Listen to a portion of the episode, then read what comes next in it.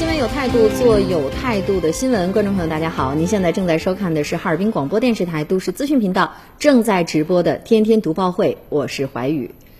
我们平时啊，一说到外卖小哥，包括消费者之间呢，啊，总有一种很错综复杂的感觉，而且呢，听到看到了很多负面新闻。这不在十月十七号这一天呢，一条视频被上海的媒体就曝光了，内容呢是外卖小哥往食物上连吐了四口口水，直接的原因呢，就是因为买家不愿意下楼来取餐。视频的镜头里啊，有一名疑似外卖员的声音就在自言自语，说我到楼下了，给他打电话，让他下来拿，他不下来。接着呢，外卖的包装盒就被打开了，食物啊遭连续吐口水，一共四次，同时呢伴有脏话。这订单就显示了这份外卖的价值呢是二十七块九毛钱，配送的地址呢为上海市徐汇区一栋楼的三楼，点餐人呢是薛女士。事发的时间呢是九月二十四号，那天呢，薛女薛女士就通过外卖的平台点了一份这个煲仔饭，没过多久啊，就接到了外卖人员的电话，外卖员呢就向她抱怨说，哎呀，找不到上楼的货梯，希望她能下楼来取餐。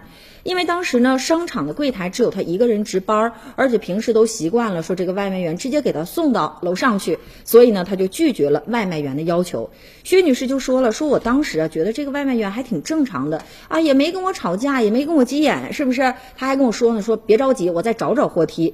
针对此事，相关的快递平台呢也承认了，骑手呢为其运力供应商的员工，已经暂停了他在平台的账户，那将依法调查，严肃处理。其实接下来我我们要想的事情是什么呢？就是在运送的过程当中的这个卫生防护，尤其呢是类似这种人为故意造成的污染，甚至是危害，无论是在制度上还是在防范上，目前呢应该说都是一个法律上的空白和管理上的空白。那下一步应该怎样做到有效的监管？是我们值得思考的事情。